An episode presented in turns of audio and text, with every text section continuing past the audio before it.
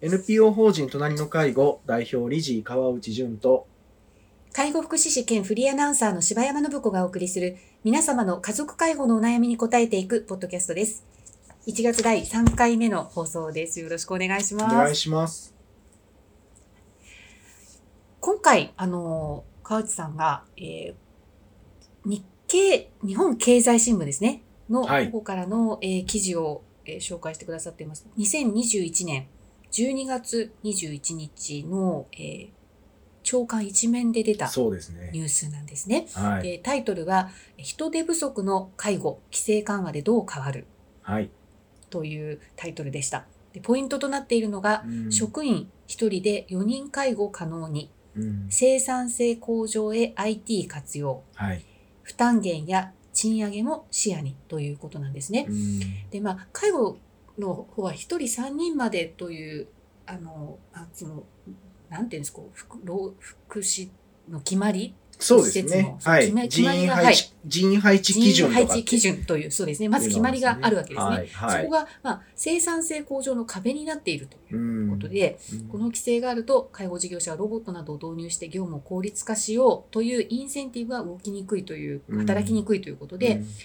うんえまあ、この介護人材の不足というのはずっとね、あの言われて、は40年度になると69万人となる推計もあり、政府が上限を3人から4人に見直す案を軸に人手不足の緩和を目指しているということですね。はい。で、まあ、IT の活用とか、まあ、今ね、いろいろ言われてますけれども、例えばなんですが、ベッドにセンサーを取り付けて遠隔で見守るこ試みを始めているとか、あとは、まあ、介護職員のえー賃金を引き上げる予算をね、あの、えー岸田内閣が計上しています。そういったところに、あの、まあ、向けた動きでもあるというようなことで紹介されています。川内さんが今回この記事取り上げられましたけれども、はい。どんな風に、いやー、これね、今、いまあ、よく言われるその1対 3? っていう、んでも相当大変で、それでもなかなか、まあ、老人ホームの中でも回らないから、だから、あの、まあ、時間帯によって当然その配置の比率ってこうね、老人ホームの中でも変わっていくんですけど、でも、やっぱり一生懸命やってる老人ホームさんの中では、まあ、時間帯によっては2.5対1とか、2対1とかっていう時間帯も作ってたりとかするわけなんですよね、と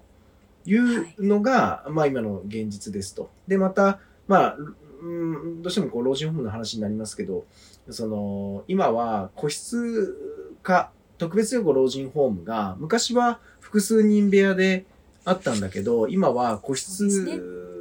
がだいぶ増えてきて、はい。まあ、あの、プライバシーの確保ということで、でもそうすると、お居室に訪問していくことのこう効率、作業効率というか、から人員が余計に必要になってくる。つまり3対1ではなかなか居室の中まで、えーのケアがしづらいから、だから、はいあのーその時間時間帯増やしたりとか、まあないしは日中は基本的にはお部屋にいただいていただくのではなくて、いろんなアクティビティをしたりなどして、えーフロアでのケアを中心にさせていただくっていうようなことでやっていくわけですと。で、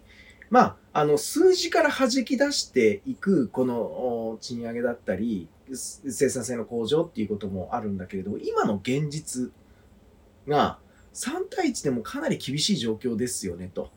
いう中で、えーこの規制緩和をしたときに、いや、職員の離職率はどうなってしまうんだろうっていうことの、どうしても不安感はあるかなと思ったときに、うえ。えーんまあいや賃金もそうではあるんだけど、まあ、規制緩和なので皆が皆そうするというわけではないんだけどだけどやっぱり職員の対してのこのスキルアップやまたその研修を充実させていくっていうようなことももっと重要ではないかなと。だからこれがあの必ずしもおもろ手を挙げてえーああ日本の介護は良い方向になっていくんだっていうふうには私にはどうしても見えないというかまだまだそのまあ当然ですけど議論の余地があるう話ではないかなと思っていますと。うーんでそうですねうんなんですかね。うんうーんまあ、また、その私が日々、その、おこの介護のご相談をする中で、やっぱりこう、大事だなと思っている、その人らしい暮らしぶりといった時に、えー人によっては、その、必ずしも誰かに見守られることが幸福と思えない人たちだっていいたりするわけですと。うんで、そこの中に、まあ、あのー安心安全はないけれども、でも、家で、いろんなことはあるかもしれないけど、でも、家で、えー最後まで一人暮らしをしたいと、おいうことを考える人たちもいるんだろうなと。でも、それを許さない家族がいて、で、そこに、あのー意思決定権がものすごく強くある家族によって老人ホームという場所がもっともっと必要になっていく。なんかそんな構図もあるような気がしていて。で言うと、うんやっぱりこう地域の中から、えー介護が必要な人たちが、いや、あの私ももともと老人ホームに勤めていて、えーそこでこういう話をするのもあれですけど、こう、地域からそういったところにどんどん高齢者の方がこう弾き出されていくような、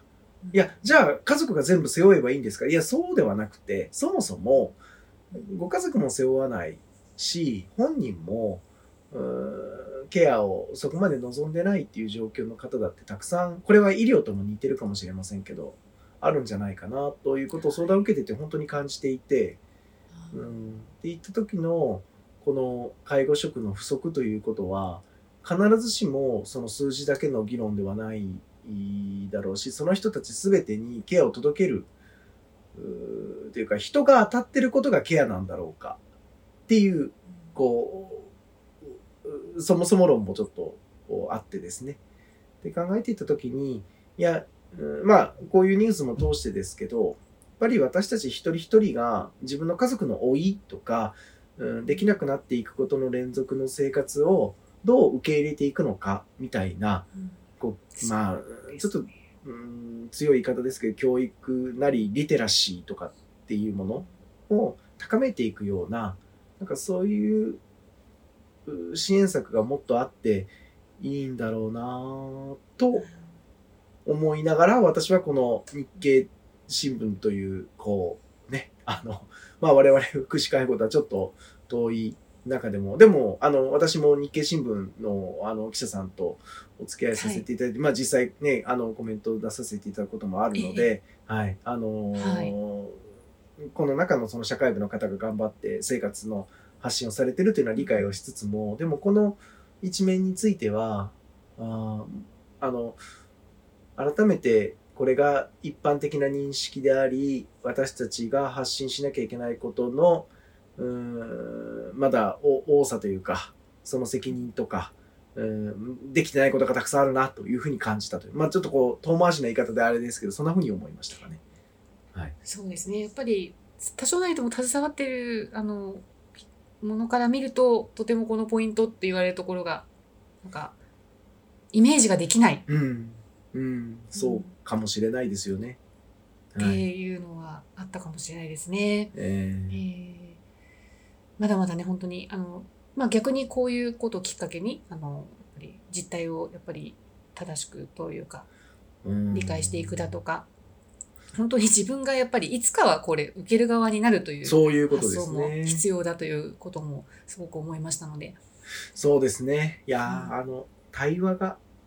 足りてない、足りない、まだまだ対話を続けていく必要が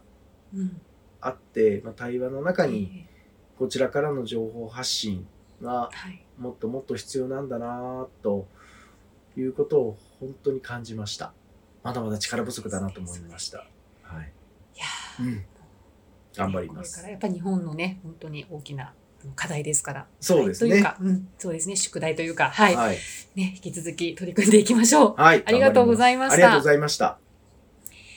皆様の家族介護に関するお悩みを募集しております。ラジオネーム、年齢、性別、家族介護のお悩みを、ラジオアットマーク、老人介護 .com までお送りください。